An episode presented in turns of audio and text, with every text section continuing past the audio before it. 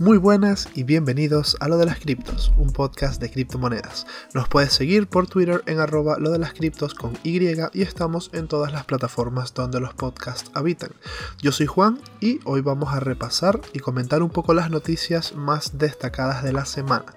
Recordar que todos los links de las noticias están en la descripción de este episodio y que si te gusta y disfrutas escuchar este podcast, déjame un comentario o una valoración, un like, un corazón o alguna forma de dejar feedback positivo en la app donde me estés escuchando. Y antes de ir con las noticias, un poco de situación actual del mercado. Tenemos a Bitcoin en torno a los 27.500, Ethereum en torno a los 1.700, 1.800, BNB sobre los 300 más o menos y en general seguimos en un rango para arriba, luego para abajo, luego para arriba, luego otra vez para abajo. Salvo Dogecoin que cambiaron el logo de la app por parte de la app de Twitter por, el, por la del perrete y momentáneamente lo pusieron como por un corto periodo de tiempo y automáticamente la moneda se disparó un 30% previo a un 15% que ya había subido el día anterior justo antes de que hicieran el cambio en la app de Twitter. Un poco sospechoso. Vamos entonces con las noticias de la semana. Primera noticia. El foro oficial de la cadena de BNB acoge propuestas encaminadas a mejorar la red. Se crea una propuesta para adoptar tarifas de transacción más bajas con el fin de mejorar su competitividad. La BCC o BNB Chain está sintiendo la presión a medida que las redes de capa 2 aumentan su protagonismo. Sin embargo, se está esforzando por seguir siendo competitiva como lo demuestra su último anuncio.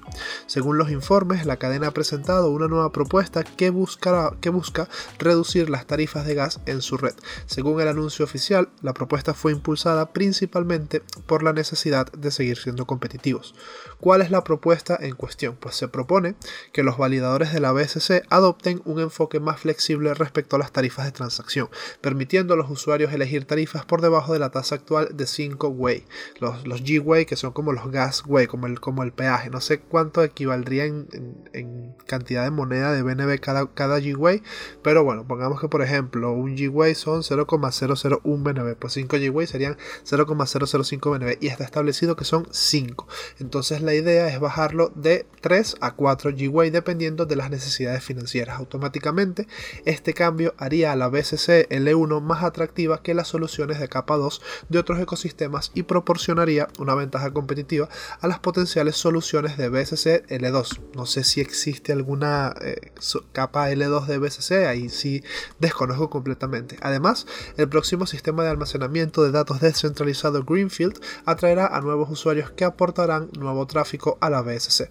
Por otra parte, un alto volumen de transacciones en BSC seguiría ofreciendo un valor sustancial para los validadores de la BSC, manteniendo un fuerte incentivo financiero para participar como validadores. Este enfoque aportaría los siguientes beneficios. El primero sería mayor sostenibilidad, permitiendo que los proyectos sean más sostenibles y proporcionando un fuerte incentivo económico para que los nuevos proyectos migren a la BSC.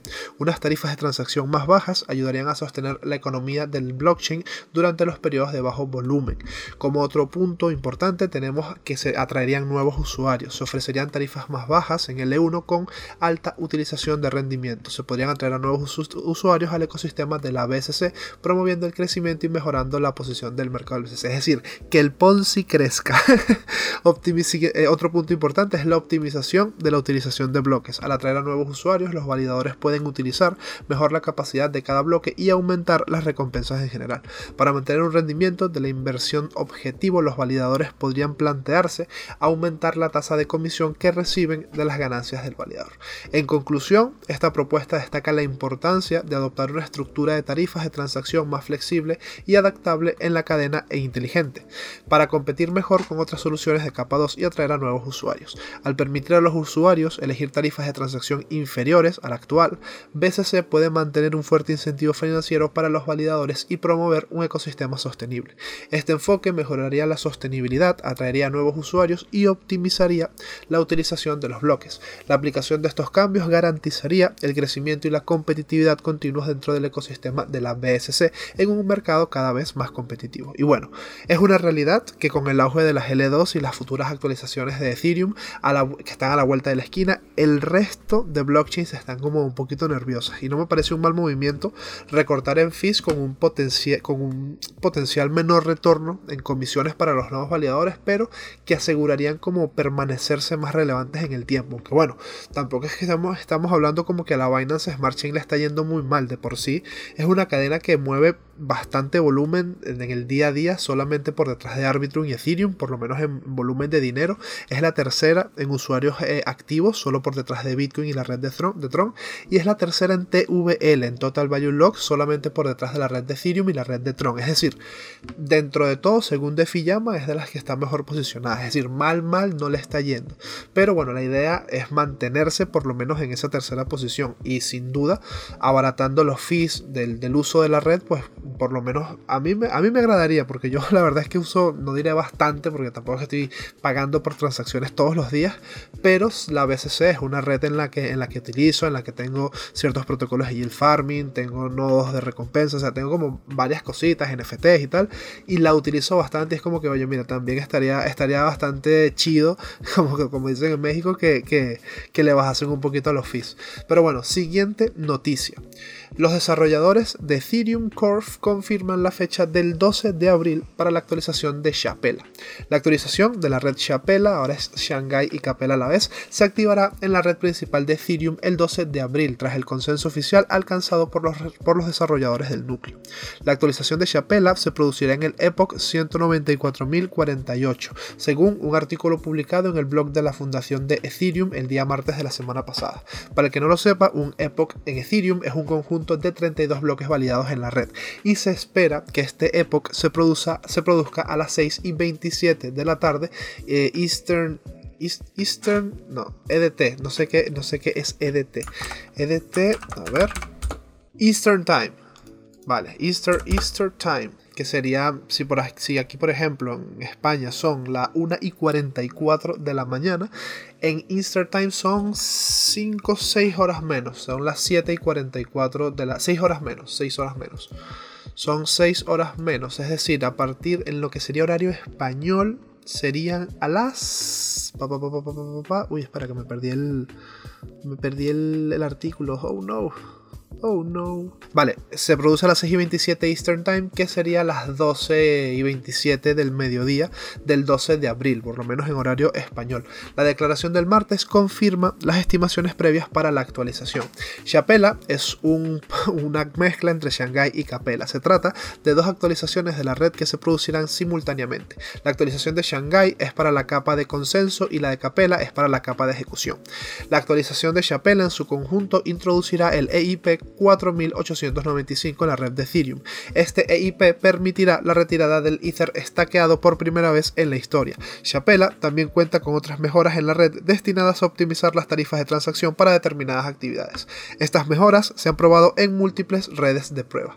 En la confirmación de la actualización del martes también se indicaba que el programa de recompensas por fallos en las vulnerabilidades de Chapela estará activo hasta el día 5 de abril. La Fundación Ethereum de, de Ethereum duplicó recientemente la recompensa por encontrar fallos hasta los 500 mil dólares. Y bueno, quedan 8 o 9 días contados para ver una increíble volatilidad. Bueno, de hecho ya estamos viendo estas semanas una increíble volatilidad en el precio de Ethereum, muy posiblemente a, la baja después de que se haga la, la, actualización. Hay muchas billeteras que seguramente van a retirar y a vender Ethereum sí o sí. Hay muchos que evidentemente también no lo van a hacer y harán caso omiso a la actualización, pero igualmente es una actualización importante en la red de Ethereum. Por lo que tengo entendido y por lo que conté en otros episodios, hay como un límite de retiros diarios. Pero bueno, ya es una presión extra que no había antes. Habrá que estar atento, a la acción de precio de Ethereum de cara al día de la actualización. Específicamente se van a desbloquear el 18.106.617 ETH, que es que alrededor de unos 32.500 millones de dólares. Eso sería como un 15% del supply, más o menos. Vamos a ver cuántas monedas en circulación tiene Ethereum y vamos a ver qué porcentaje de esto. Hay un circulating supply de 120 millones, es decir, un 10% del supply va a estar disponible, evidentemente no todo de golpe, sino de forma gradual para, para ser desbloqueado para las personas que lo deseen. Bueno, buena noticia si eres una de esas personas que cuando Ethereum estaba en 500, 600, pues pusiste tus, tus, tus Ethereum a stackear y ya los puedes retirar con unos profits bastante, bastante decentes. Lástima, bueno, si eres una persona que los puso a stackear cuando Bitcoin estaba en 5000 y ahora es como que, bueno, si los vendes bien, pero estás en pérdida. Siguiente noticia. El gobierno de Estados Unidos vende bitcoins de Silk Road y se embolsa 215 millones de dólares. Puede que los mercados de criptomonedas parezcan inciertos en estos momentos, pero alguien sigue ganando dinero con las ventas de bitcoin, el gobierno de los Estados Unidos. Según documentos judiciales presentados el día de hoy, bueno, el día que salió la noticia, los federales vendieron criptomonedas a principios del mes de marzo, obteniendo más de 215 millones de dólares. Las criptomonedas en cuestión procedían del mercado de Silk Road, el hacker James Song confesó haberlas robado y la policía se hizo con ellas en una incautación histórica en noviembre. Ahora están vendiendo todo y aún les quedan 41.490 bitcoins por valor de 1.100 millones de dólares de los que deshacerse. Con respecto a los 51.351 bitcoins confiscados en el caso Ulbricht ante el juez Scotchfield, el gobierno comenzó a liquidarlos, decía un documento. El 14 de marzo del 2023, el gobierno vendió 9.861 bitcoins por un total de 215.738.154,98 dólares. Después de 215.000 dólares en comisiones de transacción, los ingresos netos para el gobierno fueron de 215.500.000 dólares.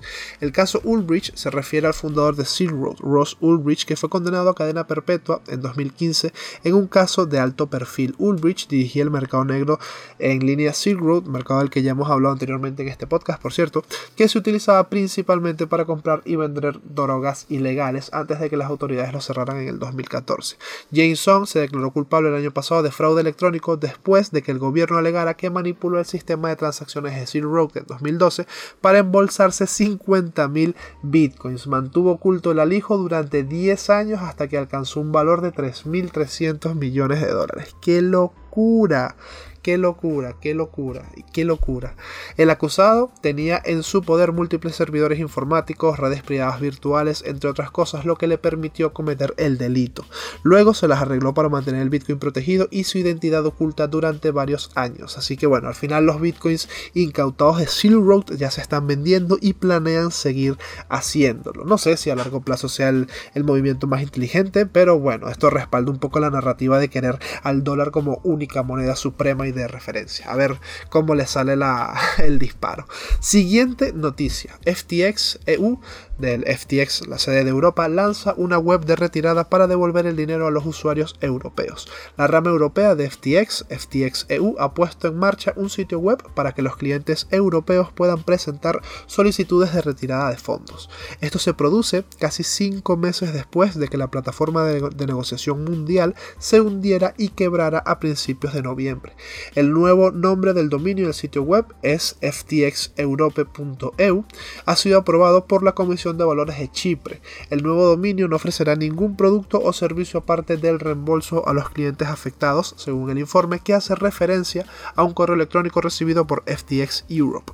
Aunque FTX EU se puso a disposición de los usuarios del espacio económico europeo y Oriente Medio, no está claro cuántos usuarios se vieron afectados. FTX de Europa no estuvo disponible sino hasta marzo del 2022 y la empresa global colapsó apenas 7 meses después, por lo que no se espera que las cifras de usuarios sean grandes. FTX Japan, eh, FTX de Japón, es otra filial que también ya ha compensado a los clientes afectados. A finales de febrero permitió la retirada total de fondos que ascendían a unos 50 millones de dólares. Y bueno, es una noticia positiva sin duda para por lo menos los usuarios de aquí de FTX Europa, si había alguno. Yo la verdad es que no conozco a nadie y mira que como conozco gente así que, que, maneja rollo de criptos tal, que estuviesen expuestos a, a, FTX, era como, como algo súper, súper, súper, súper americano. Pero bueno, los exchanges, eso, tocarlo solamente para comprar y retirar, para más nada. Yo a mí de verdad es, es, es, impresionante como, como estos castillos de naipes implosionaron por culpa de una mala gestión humana. O sea, es increíble la cantidad de dinero que se perdió con FTX. O sea, y, eh, eh, yo quiero saber cómo va a terminar todo eso. Yo quiero de verdad saber qué va a pasar con, con Sam Bankman Fried. O sea, ¿Cómo va a, terminar esa, historia? Eso, es un drama, esa es una novela del mundo cripto que bueno, esperemos que en algún momento se termine de, de resolver. Siguiente noticia. Con una nueva imagen, Chilis anuncia su nueva blockchain. Chilis está celebrando su quinto aniversario con una nueva marca y una alerta a las marcas y desarrolladores de que el bloque procedente del nuevo Layer 1 compatible con Chilis Blockchain ha sido validado. En el corazón del cambio de la marca Chilis se encuentra un nuevo logotipo que presenta el icono Chile con un corte con un corte angular para simbolizar el compromiso de la empresa con el código y el desarrollo. Un compromiso para construir la infraestructura, los productos y la red subyacentes para que las marcas de deportes y entretenimiento prosperen en la Web3. El lanzamiento de la nueva red permitirá que más desarrolladores y marcas de Web3 se unan a Chilis para construir su nueva cadena de bloques y obtener acceso a la infraestructura Web3 y a la red de deportes y entretenimiento. En la segunda mitad del año 2022, la empresa estadounidense FanFest y la empresa emergente de participación de los fanáticos Lifelike se unieron al ecosistema de Chilis para crear productos y servicios Web3 como ofrecer coleccionables Watch to Win respaldados por blockchain para emisoras y socios de medios.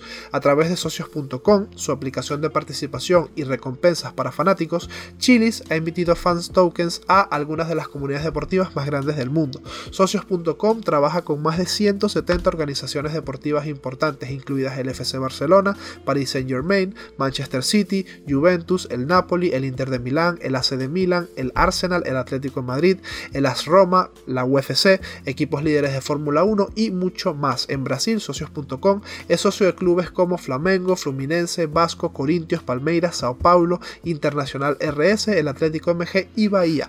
Al utilizar la tecnología Chilis Blockchain, las marcas y los desarrolladores de deportes y entretenimiento pueden crear NFTs, fan tokens, crear productos DeFi, juegos play to earn, desarrollar experiencias de participación en el estadio, boletos, pagos, todo listo para Web3 y llevar la experiencia tradicional de los fanáticos de coleccionar recuerdos al entorno Web3 fácilmente.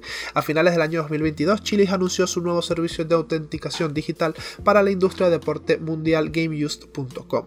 Chilis promete anunciar públicamente entre 8 y 10 proyectos de nivel empresarial en los próximos meses. Esto incluirá pilotos de emisión de boletos de NFT, tokens de fanáticos de terceros centrados en atletas y socios de infraestructura Web3 para deportes y entretenimiento. Y eh, también se anunció a la estrella de fútbol nacional coreano Min Jae Kim, que honestamente bueno, no lo conozco, como su nueva embajadora de marca. Min Jae, que juega como defensora del Napoli de Italia, promoverá la blockchain y el ecosistema de Chilis en Corea e internacionalmente. Según Alexander Dreyfus, el propio CEO de Chilis, Chilis se enfoca en desbloquear el potencial que Web3 puede brindar a las comunidades de fanáticos beneficiando a los propios fanáticos, marcas de deportes y entretenimiento, desarrolladores y proveedores de servicio. Nuestra estrategia es continuar construyendo la infraestructura subyacente que pueda permitir que estas comunidades construyan, construyan los productos y servicios que necesitan y continuar haciendo crecer nuestra red para atraer a las principales marcas de deportes y entretenimiento del mundo, los mejores desarrolladores y los fanáticos más apasionados. Y para mí, Chilis es uno de esos proyectos largo plazo que siguen trabajando, desarrollando y entregando con el paso de los meses y de, los años. Tienen una app que no ha hecho sino mejorar con el paso del tiempo y tienen acuerdos con muchísimos equipos de primera línea. Es un proyecto al que sin duda hay que tener en seguimiento y me gusta esta noticia de que saquen su propia blockchain para poder desarrollar sus, propias apps y poder aprovechar ese ecosistema que, ya han creado y, aprovechar todos esos partnerships y todas esas, todas esas alianzas que tienen con un montón de equipos en un montón de deportes. Habrá que ver qué salen, salen de aquí. Sin duda seguiremos cubriendo cómo le va a ir a Chile con esta blockchain. Siguiente noticia. SafeMoon pierde 9 millones de dólares tras un reciente hackeo. SafeMoon ha perdido 9 millones de dólares en activos después de que un hacker aprovechase una vulnerabilidad en el protocolo. El atacante drenó, los fondos de los grupos de liquidez de la plataforma después de hacer crecer el valor del token artificialmente. Según la firma de seguridad PeckShield, el atacante habría utilizado un error de grabación pública para drenar los fondos del grupo de liquidez del token de SafeMoon.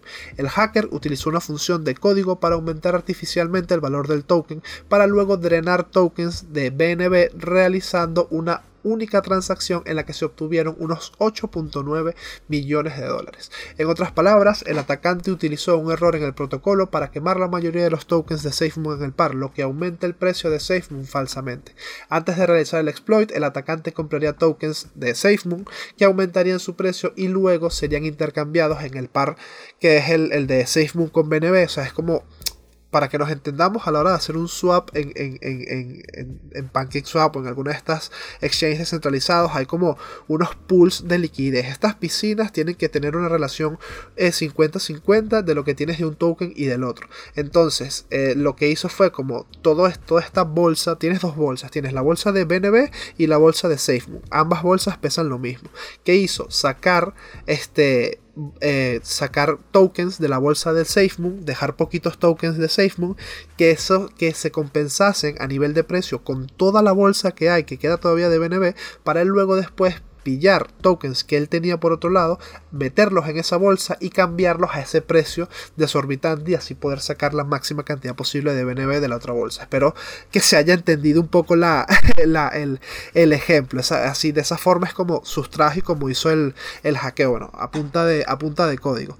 John Caroni, el CEO de SafeMoon, publicó un comunicado explicando la situación y afirmando que los fondos de sus clientes son seguros y que las pérdidas serán cubiertas por el protocolo.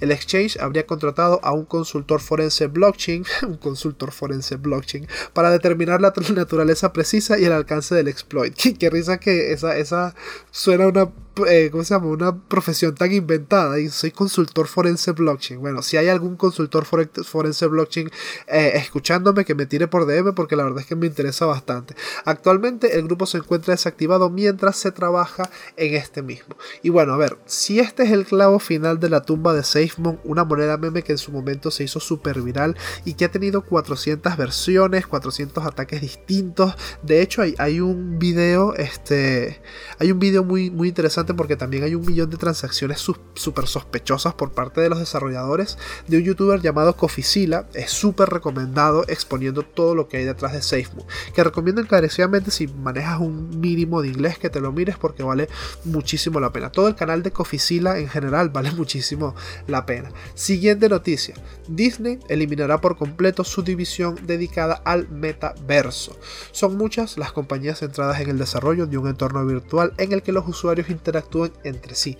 Meta es un gran exponente en esto, pero eso no quita que otras intenten hacer su propio desarrollo, aunque no todas consiguen su objetivo, como le ha pasado a Disney tras determinar el cierre de su división de desarrollo del metaverso. Cuando un segmento es muy novedoso, todas las compañías de un sector intentan entrar en él de cualquier forma. Por supuesto, esto requiere de tiempo y recursos para crear un producto con el que convencer a los usuarios. Pero en ocasiones todo falla por un motivo u otro. Y no te creas que esto pasa en las pequeñas empresas, también pasa en las firmas más potentes como se está viendo. Disney es una de las marcas más importantes del sector de entretenimiento y por eso consideró en su momento que era buena idea montar una división centrada en el metaverso. Sin embargo, parece que sus esfuerzos se han quedado nada debido a que la compañía planea eliminar este departamento. Lo cierto es que la compañía está pasando por un mal momento, como le está pasando a otras en el sector tecnológico. El objetivo no es otro que realizar tres rondas de despidos en los que se perderán 7.000 trabajos y así poder ahorrar 5.500 millones de dólares en gastos. En lo que se refiere a la, sección, a la sección del metaverso, esos 50 puestos no se restablecerán a pesar del duro trabajo en el que llevan inmersos años. Así eh, se llama, eh, la gran, la gran eh, la próxima gran frontera de la narración es como llamaba al exdirector ejecutivo Bob Chapek al metaverso. Es como le, como le decía. La intención era usar todo el contenido y las franquicias de la marca en un nuevo entorno interactivo para los usuarios, lo que daría un nuevo impulso para ofrecer su contenido en otro tipo de plataformas, así como generar mucho eh, nuevo, mucho más dinámico y, eh, o sea, para generar contenido aún más dinámico de que el actual. Todo apunta a que se tardará mucho en ver estos progresos si es que algún día llegan a ver la luz. Mientras tanto, la compañía tendrá que encontrar la forma de sacar más rentabilidad de su servicio de video bajo demanda, aportando todos los clásicos de su biblioteca, además de lo que ofrecen otras franquicias como Star Wars o la productora de Fox, que es la que lleva una de las series más importantes de toda la historia, que por ejemplo es Los Simpsons. Y bueno, es una pena leer este tipo de noticias, pero al final de cuentas son tantas empresas queriendo hacer su propio metaverso, queriendo que el suyo gane, que una macroempresa como Disney, que, que está tantas cosas, pues preste más atención a ramas de, de negocio que sean más rentables que los NFTs y los metaversos que actualmente también cuentan con una reputación un poco nefasta y que además se perciben en el mainstream como puro humo. No sé, eh, al final es como que lo que toca. Me jode, por lo menos a mí que me gusta mucho, o sea, soy muy niño Disney, por decirlo de alguna forma, y además me, me hacía como mucha ilusión que Disney estuviese trabajando y desarrollando este tipo de cosas. Me jode que, que, que, lo dejen de lado, pero bueno, oye, es lo que hay. Si no les funciona, pues sigue adelante y ya está. Aprendes de los errores y quién sabe si podamos aprovechar todo esa, toda esa investigación y todo ese desarrollo que llevaban hasta ahora. Bueno, quién sabe si lo podamos aprovechar en el futuro, nunca se sabe. Siguiente noticia. El gobierno británico cancela sus planes de lanzar NFTs. El Tesoro de Reino Unido canceló sus planes de lanzar tokens no fungibles que formaban parte de una apuesta más amplia por hacer del país un centro más atractivo para la innovación en criptomonedas. La medida, propuesta inicialmente por el entonces ministro de Hacienda y actual primer ministro Rishi Sunak, fue anunciada en la primavera del 2022 por la Real Casa de la Moneda de Reino Unido. En aquel momento, el gobierno británico también estaba tomando medidas para incluir las denominadas stablecoins en un marco regulatorio para su, su uso como forma de pago reconocida. En una respuesta escrita a las preguntas publicadas en el sitio web del Parlamento británico el día lunes, el ministro del Tesoro, Andrew Griffith, dijo que la Royal Mint no está procediendo con el lanzamiento de un token fungible en este momento, pero mantendrá esta propuesta bajo revisión. Y bueno, otros más que se bajan del barco, en este caso tampoco sea una, es una noticia que me llamaba mucho la, o sea, que me, que me cause como que, oh no, Dios mío, o oh, el Reino Unido ya no va a sacar NFTs, oh, qué drama. No, pero bueno, me resulta interesante que en distintas partes se están bajando un poco del, del barco de los NFTs en, en, general. Me parece algo bastante interesante, aún más teniendo en cuenta por lo menos que este, este último mes el volumen en transacciones de, de NFTs ha duplicado al volumen del mes anterior. No sé, bastante, bastante curioso. Siguiente noticia. El DEX de PancakeSwap lanza su versión número 3 en la cadena de BNB. El, Pancake, el PancakeSwap, el DEX con más de 1.5 millones de usuarios, presentó hoy lunes la, el, hoy lunes, pero hoy, hoy, hoy lunes, no el lunes de la semana pasada, sino hoy lunes, eh, se presentó su versión número 3. La plataforma mejorada ofrecerá tarifas más baratas para las operaciones en cadena entre sus homólogas como SushiSwap y Uniswap y mayores beneficios para los proveedores de liquidez, según dijeron los desarrolladores de la bolsa a Coindesk. Eh, PancakeSwap también introduce PancakeSwap V3 también introduce características también introduce características que mejoran la eficiencia del capital de la plataforma. Entre ellas se incluye la posibilidad de que los proveedores de liquidez concentren su capital en rangos de precios más pequeños, una característica que se traduce en mayores ingresos por comisiones a partir de la misma cantidad de depósitos, explicaron los desarrolladores. La versión 3 introducirá cuatro niveles diferentes de comisiones de negociación, el 0,01%, 0,05%, 0,25% y 1%. La V2 ofrecía un único nivel del 0,25%.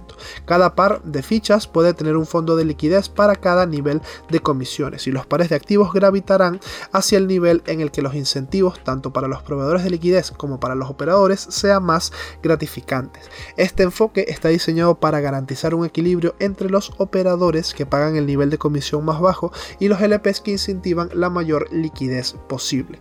En el futuro, PancakeSwap V3 introducirá dos nuevos nuevas características, un programa de recompensas de negociación VIP y una función de gestor de posiciones. El programa VIP es un sistema escalonado que recompensa a los operadores por su volumen de operaciones con ventajas exclusivas como la posibilidad de obtener hasta un 5% de descuento en las comisiones de negociación, lo que puede incentivar a una mayor actividad en la plataforma y mejorar los ingresos de PancakeSwap. La función de gestor de posiciones, por otro lado, permitirá a los operadores depositar liquidez fácilmente y optimizar esa posición en función de las comisiones y recompensas a lo largo del tiempo. La herramienta elimina la necesidad de cálculos manuales para las integraciones de terceros, permitiendo a los usuarios ajustar automáticamente sus posiciones y ganar recompensas por comisiones mientras se mantienen dentro del rango. Una excelente noticia, sobre todo para un exchange que bueno, es el principal dentro de la BSC y que se sigue actualizando. Bueno, obviamente salió Uniswap, luego sale el PancakeSwap V3, obviamente son como forks del fork del fork. Entonces, es como, bueno, igualmente me parece bastante cool que, que, que, PancakeSwap siga, siga en desarrollo y sigan sacando cositas. Sobre todo ahora, para los que les interesa el tema de DeFi y tal, me estuve viendo las pools que hay y los APRs, los retornos que hay eh, de foro, o sea, los APR Annual Percentage Radio, que es como lo que te generaría en rendimientos a eh, esas piscinas. Y las piscinas que antes eran 10, 15, 20%, ahora como están en las primeras horas y no todo el mundo ha migrado los contratos del V2 al V3, están ofreciendo rentabilidades bastante interesantes. Tipo, hay una de USDT con Cake que estaba como en un 95% de APR y dije, bueno, mira, si tuviese liquidez disponible, algo, algo, le, algo le ponía aquí. No sé si alguien se puede aprovechar, se quiere y puede aprovechar de eso, o si alguien, por ejemplo, tiene que eh, eh, tiene pools de liquidez, tiene LPs en, en PancakeSwap V2, que sepa que ahora tiene que migrarlos al V3 y que si no lo ha hecho, pues que lo haga y que además también aproveche estos, estos, estos rendimientos tan relativamente altos para este tipo de tokens que normalmente el rendimiento suele rondar entre los 5, 10, 15% y está mucho, mucho, mucho más arriba. Siguiente noticia. Flybondi revoluciona la industria aérea argentina emitiendo boletos NFTs en Algorand. La tecnología de tokens no fungibles ha llegado al sector de la aviación gracias a la aerolínea argentina Flybondi. Esta empresa de bajo costo se ha asociado con la empresa de venta de boletos TravelX para emitir billetes electrónicos en forma de tokens no fungibles. La nueva iniciativa, conocida como Ticket 3.0, ofrece a los pasajeros una experiencia de viaje más flexible y un mayor control sobre sus planes de vuelo. La tecnología de emisión de billetes NFTs de Flybondi se ha construido sobre la red de Algorand, lo que permite a los pasajeros cambiar sus nombres e incluso transferir o vender sus tickets NFTs de forma independiente. Además, Ticket 3.0 también permite a los pasajeros comprar por adelantado sin tener que revelar sus planes de viaje o su identidad. La innovación busca impactar positivamente la industria de la aviación a través de una aplicación de la tecnología blockchain. La nueva iniciativa de Flybondi ofrece a los pasajeros una experiencia de viaje más flexible y una mayor autonomía en la gestión de sus planes de vuelo. Con Ticket 3.0, los pasajeros pueden transferir, renombrar o regalar sus billetes de forma sencilla y autónoma mediante un moderno módulo de autogestión. Esta nueva etapa de la libertad de volar busca cambiar las reglas del juego en la industria de la aviación y ofrecer a los pasajeros una experiencia de viaje más personalizada y controlada.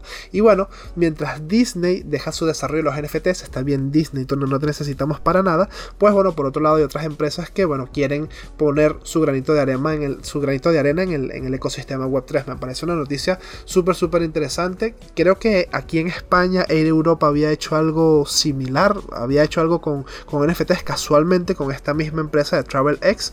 Este, no sé, no sé, no sé, a ver si, si este tipo de cosas, para este tipo de cosas es para la que yo veo el uso de los, de los NFTs, rollo, entradas para eventos, entradas de eso, de, de cine, de, de, tener por ejemplo un pase ilimitado de cine y que sea simplemente un token no fungible, que, lo, o sea, que tú puedas aprovecharte de ese, de ese pase o de, ese, de esa membresía a través de un token no fungible que puedas regalar, enviar, comerciar, lo que sea, pues no sé, ese tipo de cosas son las que me parecen interesantes para aplicar la tecnología NFT eh, más allá de, las fotitos de perfil de monitos, no sé, me parecen como cosas más útiles, sobre todo este tema de, por ejemplo, los tickets de avión, me parece, me parece una locura que esto ya se esté llevando a la realidad cuando esto eran cosas con las que se especulaban un par de años atrás.